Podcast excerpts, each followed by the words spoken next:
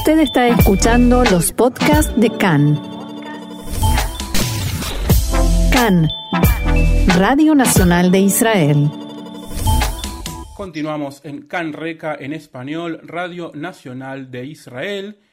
Y en este día de Shavuot ya han pasado 49 días de la cuenta del Homer, ha terminado la cuenta que empezó cuando empezó Pesach y se celebran varias cosas, principalmente en rigor la, recepción de la Torá cuando todo el pueblo judío estuvo en el monte Sinaí y recibió la Torá.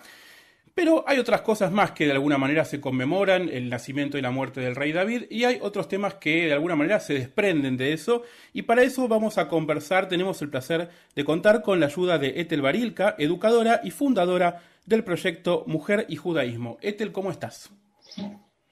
Muy bien, Diego, dentro de lo que cabe, como sabes, eh, pero muy contenta de estar conversando aquí con vosotros. Días difíciles, pero de todas maneras hay que celebrar Shavuot de la manera en que podamos en, en estos días.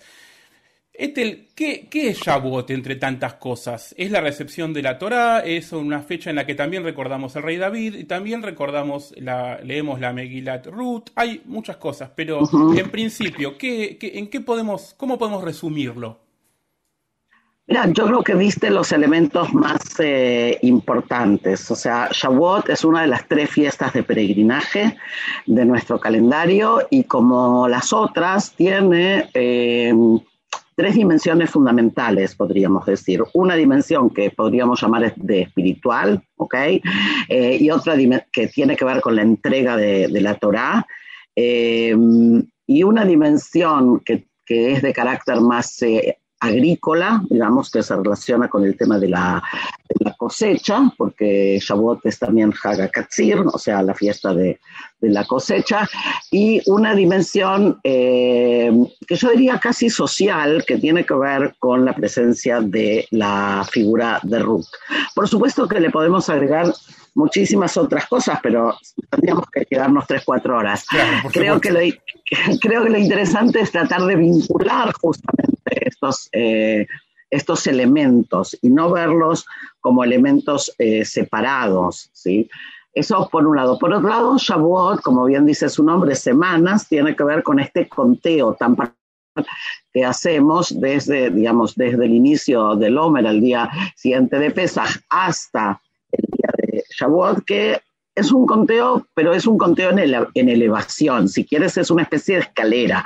No es una, línea, sino que eh, comenzamos con la salida a la libertad en, eh, en Pesach, si lo vemos en esa perspectiva, digamos, y estamos preparados de alguna manera o nos preparamos para repetir la recepción de la Torah. Y creo que eso es lo interesante, que si bien la recepción de la Torá es un evento histórico, nosotros lo revivimos, si podemos decir así, de manera permanente, no solo en la resignificación, en la interpretación, sino de una manera muy vivencial. Por eso también bendecimos todas las mañanas Noten a Torah, el que da la Torah, no Natán a Torah, el que dio la Torah, como si en este preciso instante la estuviéramos recibiendo. Y creo que ese es el desafío, tener la capacidad de recibirla todos los días y de acordarnos cuáles son los lineamientos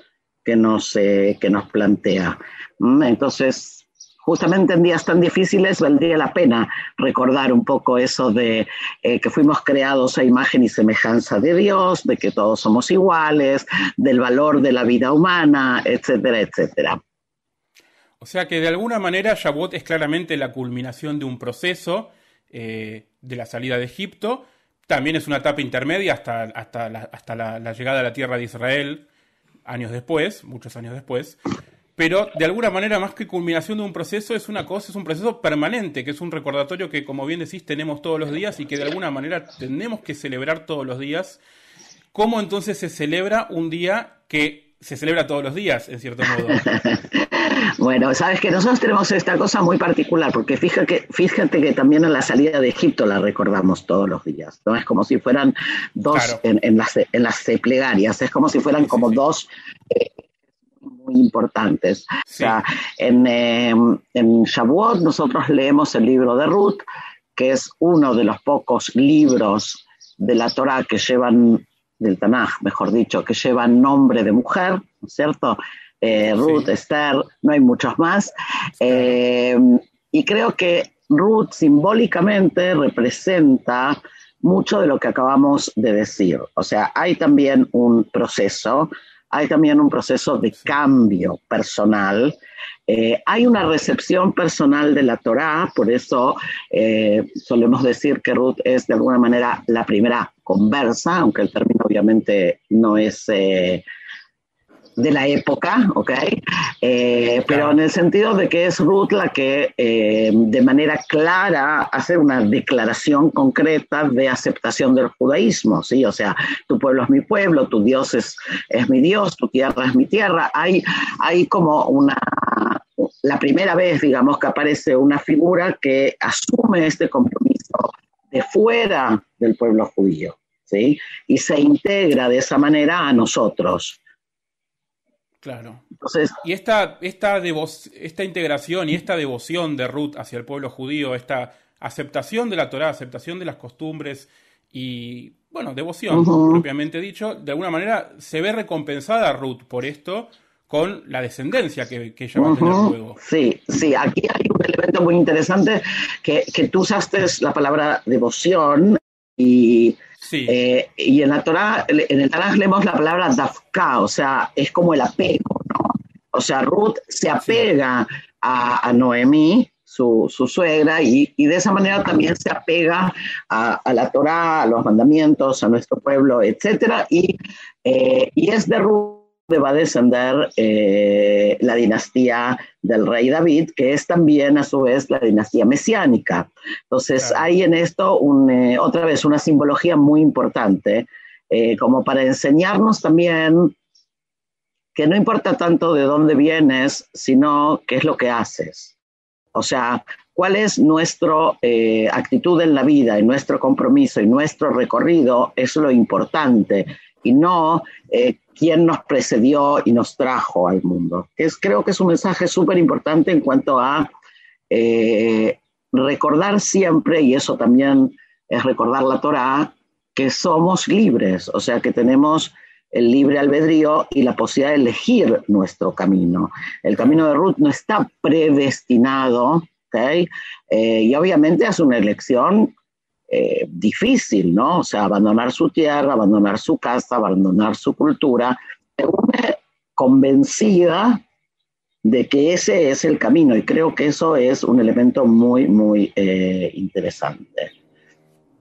Así es.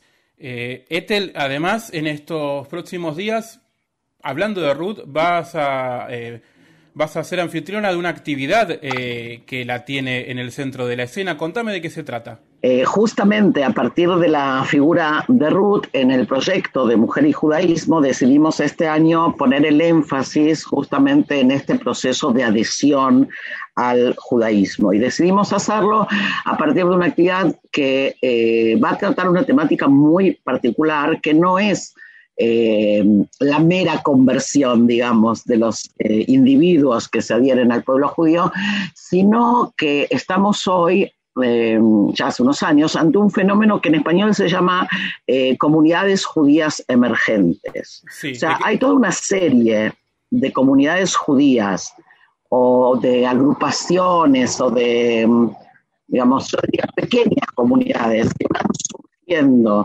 como en Portugal, como en Italia, que son descendientes de judíos eh, sefardíes, eh, lo que en hebreo decimos Bnei Anusim, hijos de judíos que abandonaron en su momento el judaísmo o que por lo menos lo camuflaron, ¿sí?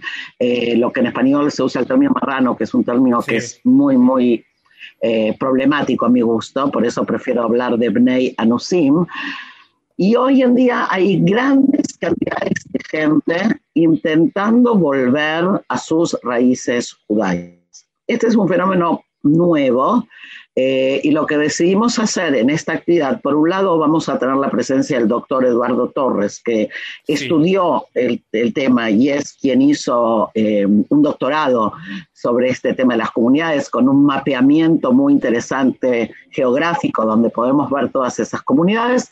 Y vamos a tener eh, dos testimonios de dos mujeres que son Bnot Anusim, que volvieron al judaísmo ya hace dos años te van a contar un poco su camino, su route, o sea, cuál es el camino que ellas eh, hicieron. Una es la psicoanalista eh, Malca Bayo González, que está en Barcelona, y otra es Judith eh, Francis, que vive en Beersheba.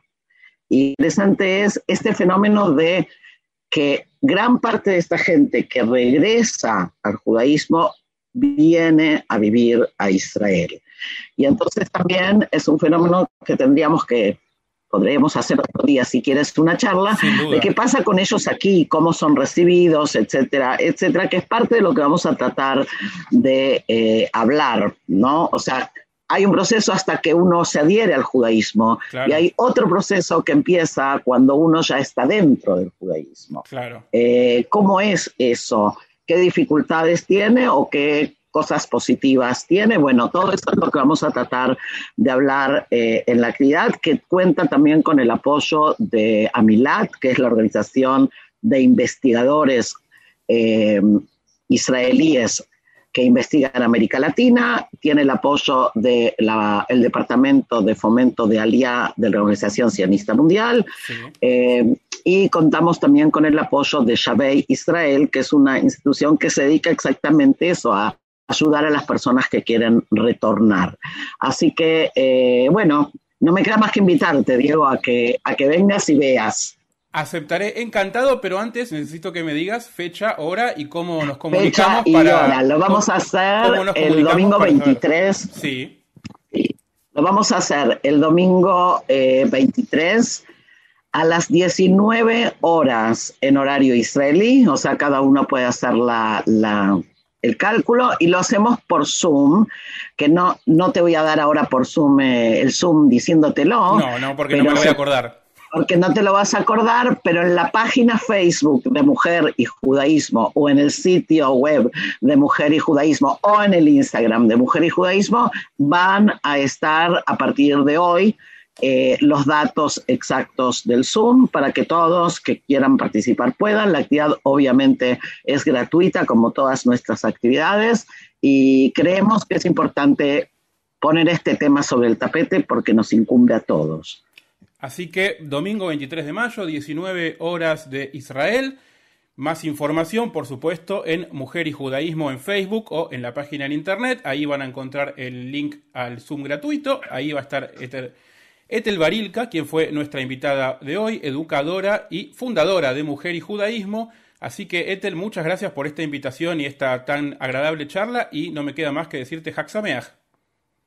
Haxameach para ti, Diego, y para todos los oyentes. Nos vemos la próxima. Hasta la próxima. Shalom.